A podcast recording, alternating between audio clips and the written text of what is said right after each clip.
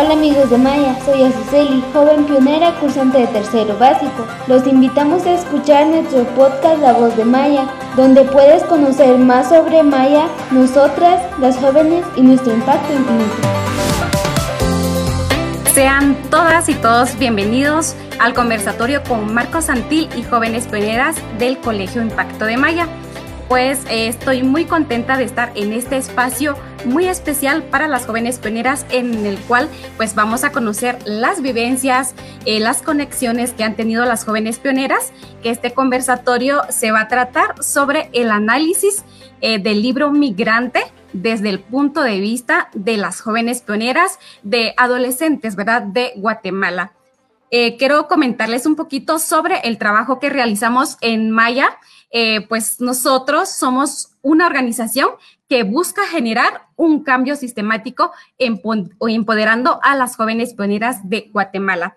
Asimismo, pues lo realizamos a través de un modelo de educación único que eh, abarca mucho más de lo académico.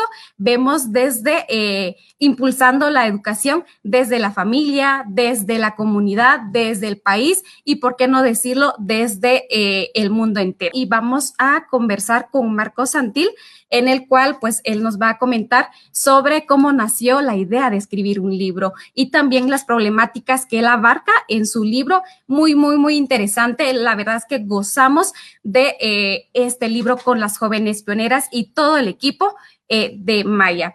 Muy bien, eh, vamos a tener en este conversatorio a Jessica Chaput. Ella tiene 16 años de edad y está orgullosa de hablar el idioma cachiquel, el español eh, y el idioma inglés. También vamos a tener a Jessica Chumil con 15 años de edad y ella es una joven muy valiente y resiliente, que es eh, una joven muy, muy perseverante en sus estudios y en todo lo que realiza en la vida.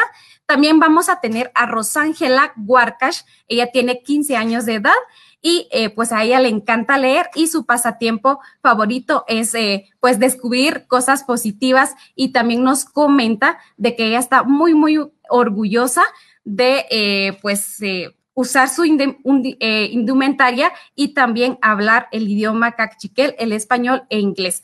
También vamos a tener con nosotros a Adela Tuy con 15 años de edad pues uno de sus pasatiempos favoritos es también leer eh, libros y se pasa mucho tiempo en nuestra biblioteca del Colegio Impacto de Maya.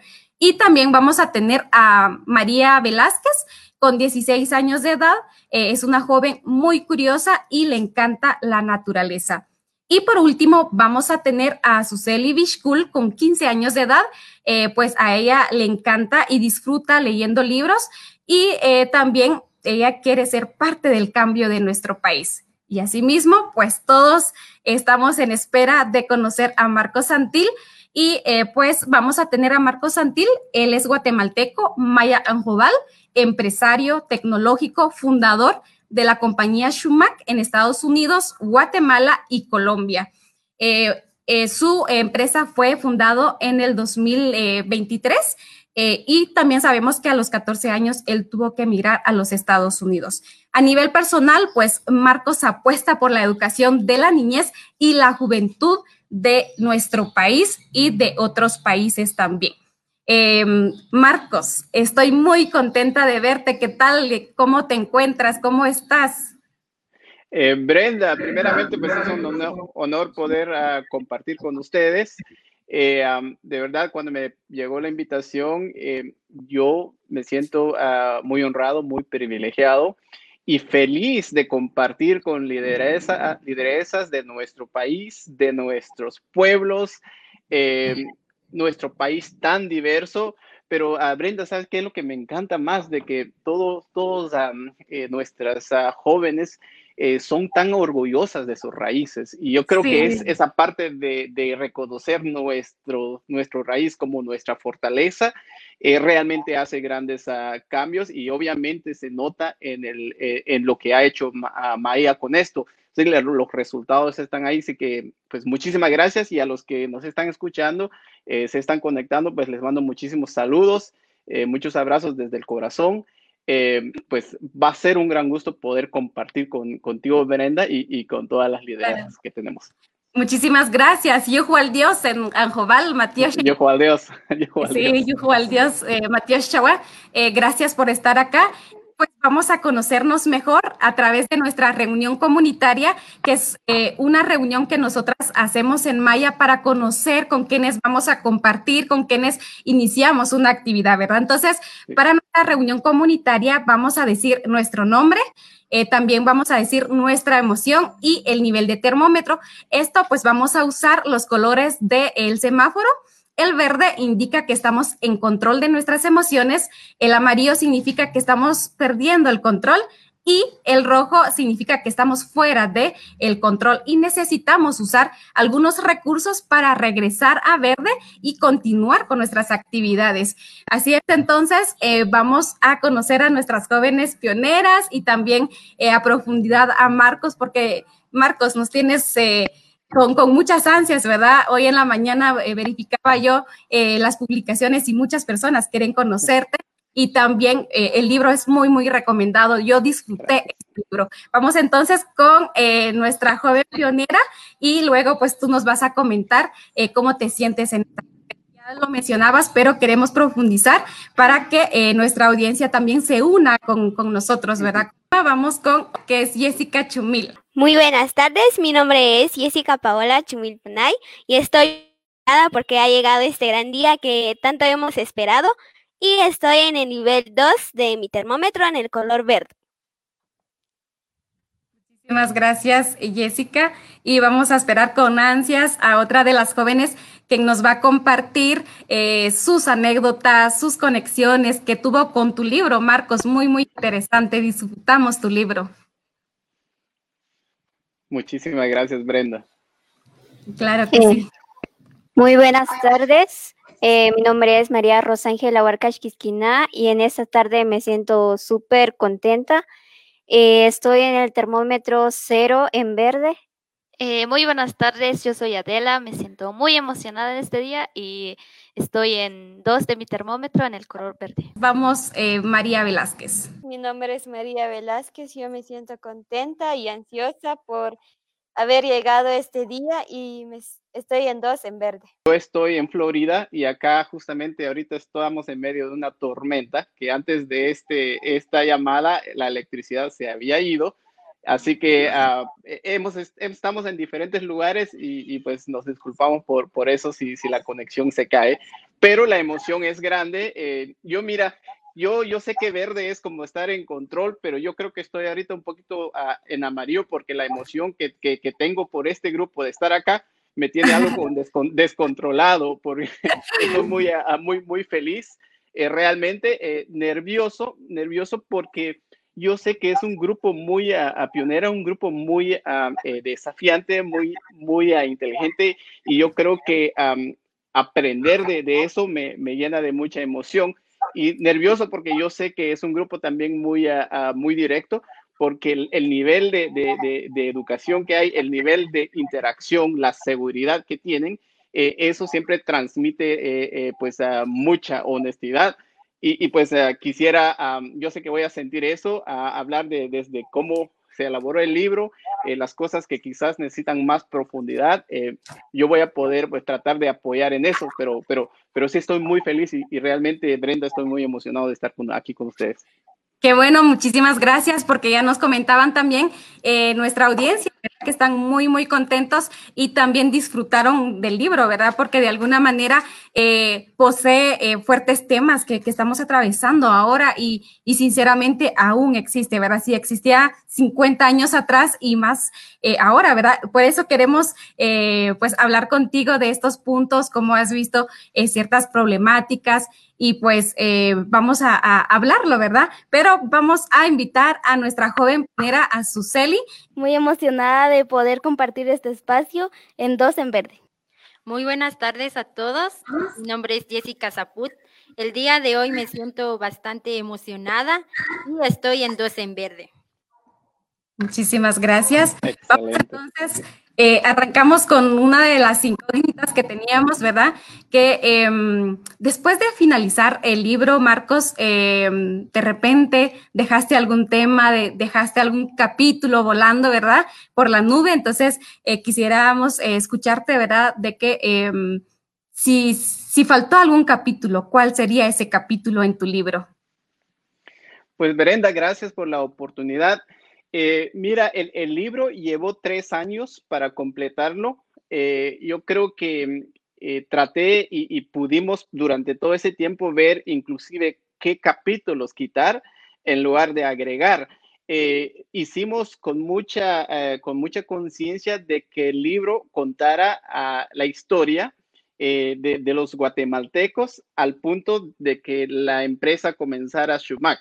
Entonces lo hicimos conscientemente para que llegara allí, porque si ya comenzamos a hablar ya de la empresa en sí, ya es otro libro. Entonces puede ser de que allí esté otro libro, pero con el tiempo que nos llevó eh, el libro por tres años, realmente tuvimos la oportunidad de revisarlo, re revisarlo, reeditarlo y hacer muchísimo ah, de ese trabajo eh, tengo muy buenas amistades, inclusive eh, Roberto, quien apoya mucho a, a Maía, fue uno de los ah, primeros que leo el, eh, el, libro antes de que se había publicado. para dar algunos uh, unos feedbacks. también tengo otros amigos. muchas personas se unieron, pero todos están ocupados y pues el libro son 300 páginas. Entonces, esos tres años nos dio mucho tiempo para poder ver eh, que teníamos todo lo que queríamos. Eh, algunos capítulos sí eh, me dio un poquito de, nerviosidad de poder quizás incluirlas.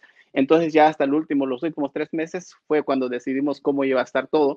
Entonces, en ese aspecto, a Brenda, yo creo que el libro está completo con respecto a contar esa historia y como bien lo digo, no es mi historia, es nuestra historia eh, nuestra historia es mi testimonio, entonces va en esa forma. Eh, pero, pero sí, primero Dios, después de esto, pues habrán otros libros. Hay muchos temas eh, de que se puedan profundizar. Cada capítulo puede ser un libro, literalmente. Definitivamente, como lo que tú mencionas, ¿verdad? Todos somos migrantes, pero vamos a darles el espacio a las jóvenes pioneras, que ellas son las que están eh, emocionadas igual que yo, ¿verdad? Pero vamos a darles voces para que ellas puedan eh, participar. Eh, una de las inquietudes que yo tengo es de, quiero saber quién le motivó y por qué escribió el libro. Em, Rosa Ángel, muchísimas gracias por esa pregunta. Eh, te cuento, eh, la primera vez que hablamos de, no del libro, sino de, quizás Marcos Santil, de Migrantes, fue en el 2011. Fue uh, un amigo mío que lo considero como mentor, inclusive eh, fue un ex magistrado, se llama Luis Fernández Molina, una persona muy, muy, uh, muy buena, de muchos valores, y me decía, mira, esta historia lo tienes que contar. Eh, pero yo tenía miedo a Rosa Ángela de contar esa historia, eh, porque pues en ese momento, llegando al 2008, 2011, de verdad tenía mucho miedo eh, llegar a Guatemala. recuerda que yo estaba, he estado en Estados Unidos, regresar a Guatemala me daba miedo del secuestro, de la violencia y todo eso, entonces yo no quería contar quién era yo, pero Luis me comentó de que pues realmente esa historia no es mía. Y yo le digo, ¿cómo no? Yo le digo, esa historia no es tuya porque esa historia es de los guatemaltecos, es de los guatemaltecos que cada día salen a luchar, a buscarse el pan de cada día y los que se arriesgan de irse, eh, de cruzar fronteras o de venir a aldeas, a la capital o a la, cabecera departamental, porque ahí todos somos migrantes. Entonces me dijo, esa no, realmente no es historia tuya, es historia de todos, por eso que deberías de hablar de ello. Entonces fue cuando pues salió a otro, otro buen amigo, ahorita ya amigo, que escribió la, primera historia en Prensa Libre 2011, Agustín Ortiz, eh, eh, también a Maya, y fue quien ah, hizo esa primera escritura que, que, resultó muy, muy positivo para el país, realmente para nuestros hermanos, nuestras hermanas. Y entonces fue ahí donde comenzó la raíz. Después di muchas conferencias y a final de cuentas eh, no podemos contar la historia de cada uno en 45 minutos. Entonces yo decía, mejor voy a escribir un, libro ah, para poder plasmar esto. Entonces fue eso la idea.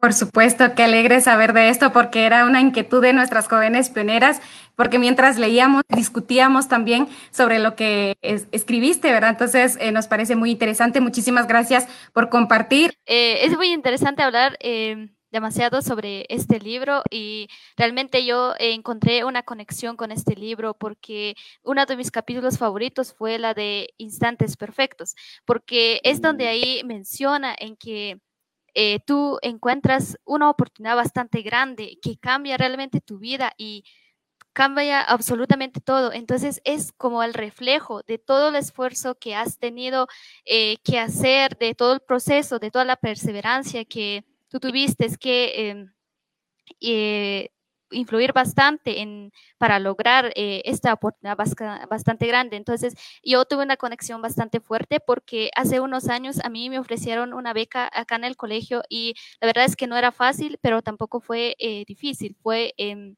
una oportunidad bastante grande, éramos muchos jóvenes los que necesitábamos la oportunidad para estudiar, entonces eh, yo era una de ellas y pues necesitábamos em, presentar entrevistas, papelería y mucho proceso que que pasar. Eh, yo también tuve complicaciones, pero eh, gracias a mi esfuerzo, gracias al apoyo de mis padres y sobre todo mi perseverancia, yo pude lograr ingresar. Y también puedo decir que eh, estar, venir aquí en Maya, en el Colegio Impacto, fue la mejor decisión que he tenido que tomar en mi vida académica.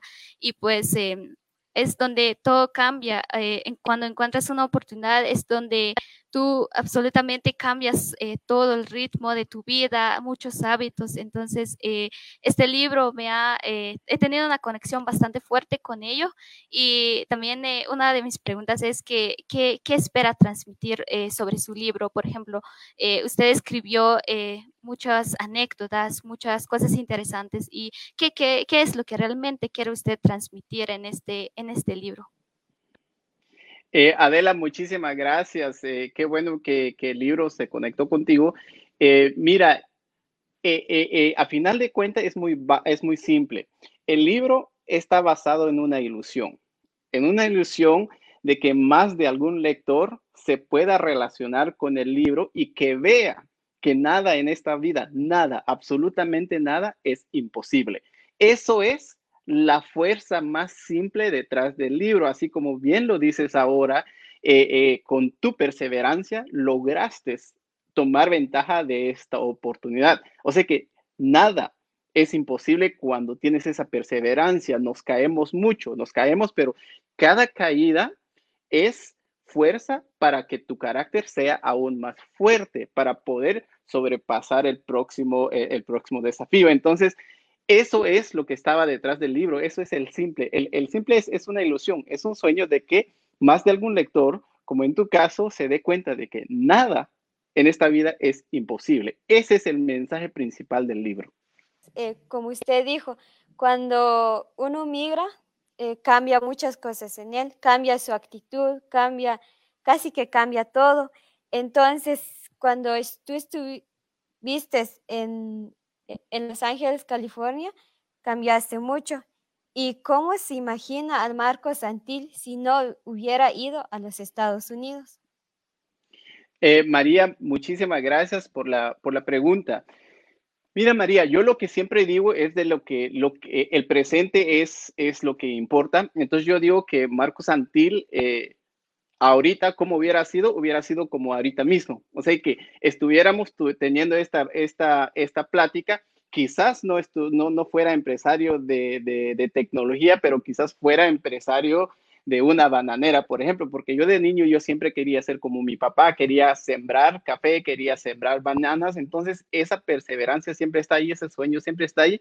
Me, me, me tocó salir, entonces yo cuando hablo de eso, ¿Cómo hubiera sido Marcos si no se hubiera ido? Yo siempre digo que Marcos hubiera sido igual ahorita, teniendo esta conversión contigo, porque otra vez todo, todo es posible en esta vida. Entonces, cuando tienes un sueño, tienes una visión y tienes las herramientas, que eso es la importancia de la educación, lo que ahorita Maya les está dando, les está dando una herramienta que les, les básicamente los hace tan fuerte para romper cualquier barrera y para que puedan alcanzar cualquier sueño. Entonces, ya cuando tenemos ese sueño, ya cuando tenemos esa visión, nos podemos alinear para ir detrás de eso. Por eso que yo siempre digo ante esa pregunta es de que si Marcos no se hubiera ido, Marcos estuviera aquí ahorita también platicando con ustedes. Entonces, eso es lo que yo pienso. Eh, Jessica, te comento que, el migrante eh, no es nada más el que se va para el norte o, el que se viene para el norte.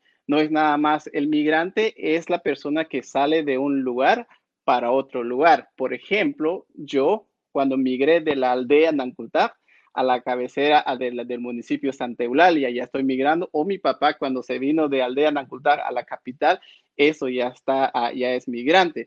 Y si, por ejemplo, algunos no han migrado, nacieron, nacieron, digamos, en el mismo lugar, el papá o la mamá tuvo que quizás migrar de algún lugar y si no fueron ellos, fueron los abuelos o los ah, bisabuelos. El punto es de que alguien se tuvo que levantar, agarrar el moral, ponerlo atrás ir detrás de un sueño, una visión que nosotros estamos ahorita viviendo. Entonces, cuando veo de esa forma, Jessica, es por eso que digo que todos somos migrantes. Y no es nada más los que nos venimos al norte, sino que es los que estamos en, eh, eh, eh, migrando en, los lugares locales. Hola, Marcos. estoy de acuerdo con las compañeras que cada página de su libro lo disfruté bastante y acá lo tengo porque cada noche cuando me ponía a leer disfrutaba cada, cada palabra que decía su, libro. Eh, usted menciona que dio ciertos cambios, entonces, ¿qué acciones propone usted para poder hacer un movimiento por el ambiente y los efectos que trae, tales como el cambio climático? Porque para nosotros como indígenas es muy valioso nuestro planeta Tierra. Entonces, ¿qué podemos hacer para lograr eh, prevenir más la contaminación y el cambio climático? Eh, pues mira, esta es una pregunta muy, muy buena. Eh, yo sí creo también que, tenemos que cuidar a la madre tierra. lo creo y hago todo lo posible para, hacerlo. Pero lo, importante aquí es ah, también esa parte de, educar y poder expandir esa educación con respecto al ambiente con respecto a los defectos que da, pero sobre todo también educar a nuestras comunidades. O sea que todo esto comienza desde nuestras comunidades hasta la ciudad y también viceversa. Entonces tenemos que tener ese, ese, ese, esa valorización de la madre tierra, de la naturaleza, valorizarlo, porque cuando no lo valorizas, entonces es cuando allí comienza uno a destruir lo que está alrededor de uno, porque sabemos que para nosotros, para nuestra cosmovisión, esto es, eh, eh, eh, pues la tierra es nuestra madre. Entonces, si no la valoramos, la comenzamos a dañar. Entonces, esta es una, una, una parte muy importante que nos toca mucho a nosotros poder aprender de ello, pero aparte de eso, poder también enseñar. Jessica, por eso que yo creo, yo creo mucho y siempre digo que creo creo, creo mucho en poder trabajar en un equipo, pero donde ese equipo, a final de cuentas, cada uno es responsable por sus acciones.